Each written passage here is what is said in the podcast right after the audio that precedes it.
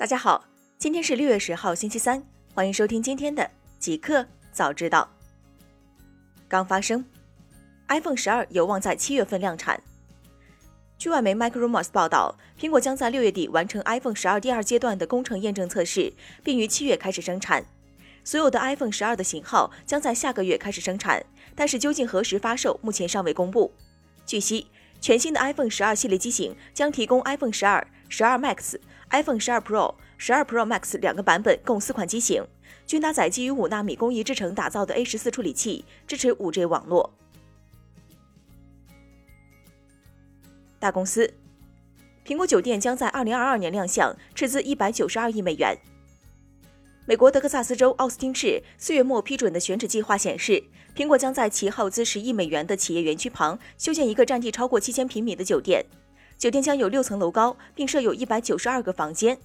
据悉，苹果的这个新园区在二零一九年十一月动工，并将于二零二二年开放。设计最终容纳超过一点五万名员工。科技公司造酒店这事儿其实并不稀奇，阿里巴巴就在其杭州西溪园区内开设了非住不可酒店，一方面解决自身会议与商旅需求，另外一方面交给旗下部门达摩院测试与开发人工智能。苹果或将在 WWDC 上宣布转向基于 ARM 的 Mac 电脑。据彭博社报道，苹果将在本月的 WWDC 2020大会上宣布从使用英特尔处理器转向使用自己的基于 ARM 的芯片。第一款搭载基于 ARM 处理器的 Mac 将在2021年到来。据报道，作为苹果 Climate 项目的一部分，该公司至少有三款基于 ARM 的 Mac 处理器正在开发中。运用于 Mac 电脑上的芯片，很大程度上是基于下一款 iPhone 的 A 十四芯片进一步扩展出来的。虽然距离其基于 ARM 的硬件实际发布还有几个月的时间，但苹果需要将其计划公之于众，以便让开发人员有时间为新架构优化其软件。ARM 架构和英特尔处理器的架构差别非常大，这将是该公司的一个关键挑战。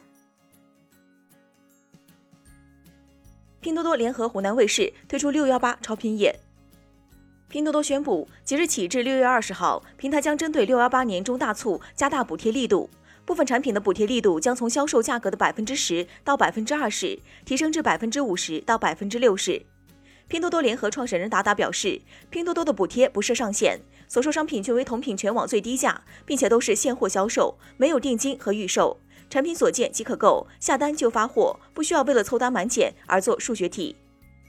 去年六幺八期间，拼多多秒拼事业群推出秒杀万人团。拼多多方面表示，今年平台将对其进行迭代升级，扩大选品范围的同时，创新成团的模式和玩法。我们将在一定范围内选取部分秒杀万人团，升级成拼团返现金，即平台选取的产品在约定时间内拼团成功后，每一位拼团的消费者都将享受一定额度的现金返利，返利比例高达百分之三十至百分之五十。达达介绍，互联网。快手头部主播辛巴宣布复出，将于六月十四号在快手直播带货。六月九号早上十点，快手带货一哥辛有志辛巴在微博更新一条动态，宣布自己将于六月十四号回归快手。当天具体开播时间暂未确定。辛有志是直播电商行业最受关注的电商主播之一，旗下拥有多位单场带货一亿元乃至五亿的电商主播。四月二十四号，辛有志辛巴发文表示暂退幕后。旗下主播团队将继续直播带货，本人至今已四十六天未开播。期间，无论是行业内还是行业外，都在密切关注辛巴辛有志的最新动态。丁磊宣布在快手直播带货，网易严选承重头戏。网易官宣 CEO 丁磊将在六月十一号晚八点在快手直播，为网易全家桶带货，回应了此前外界的所有猜测。据了解，直播当天，丁磊将携网易系全家桶进驻直播间，启用史上超大的折扣力度。而网易严选是本次直播带货的重头戏。二零二零年以来，网易严选在直播上动作频频，从直播助农到罗永浩等红人带货，再到自建直播流量矩阵，推出新池计划招募带货达人。网易严选在电商直播的赛道上步步发力。广州花都区称，带货网红主播最高可获五十万元购房奖励。近日，广州市花都区以打造直播电商名都为目标，为进一步稳定和促进就业，出台《广州市花都区扶持直播电商发展办法（二零二零到二零二二）》。为鼓励企业培养和引入各类行业主播，花都将开展千人千店成长计划，为花都年带货量超一千万、两千万、五千万元以上的优秀网红主播，最高分别给予十万、三十万、五十万元花都区购房奖励，优先享受人才公寓、入户指标、子女入学等人才政策。每年评选十名花都网红，给予按市场价百分之七十租购人才安居用房的奖励。新产品，QQ 音乐正式上线视频直播 APP。腾讯音乐旗下最新音乐视频直播软件泛直播已于六月八号正式登陆苹果和安卓应用商店。据官方介绍，泛直播由 QQ 音乐团队推出，将为资深乐迷打造线上 Live House，为粉丝群体带来偶像养成体验。与此同时，QQ 音乐也在同一天进行了版本更新，增加了直播功能。刚上线的泛直播得到了 QQ 音乐的引流，平台上的直播间在 QQ 音乐的直播看见功能模块下可以看到。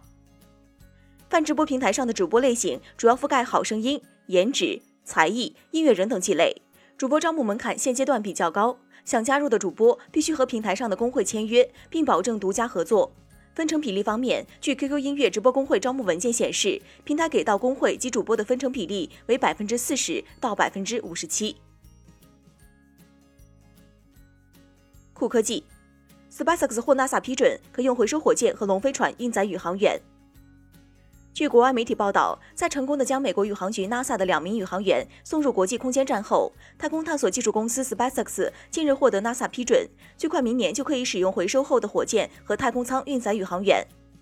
北京时间五月三十一号凌晨三点二十二分，一枚 SpaceX 猎鹰九号火箭在 NASA 肯尼迪航天中心三十九 A 发射台发射升空，将搭载两名宇航员的 SpaceX 龙飞船太空舱送入轨道。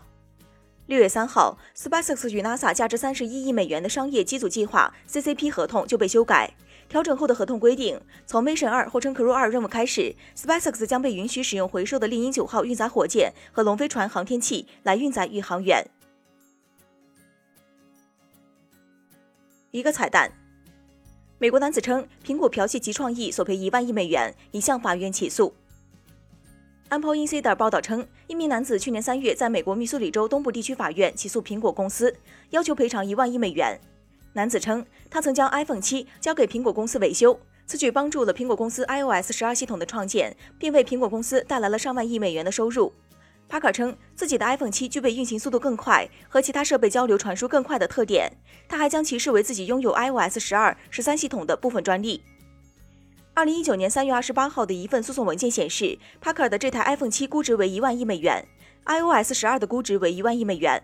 此外，由于 Raven Tyrell Parker 的健康心态是无价的，苹果租赁这台 iPhone 七还需缴纳九百美元的租金，所以最终的索赔总额是两万亿美元加九百美元加一个无价之宝。以上就是今天即刻早知道的全部内容，感谢您的收听。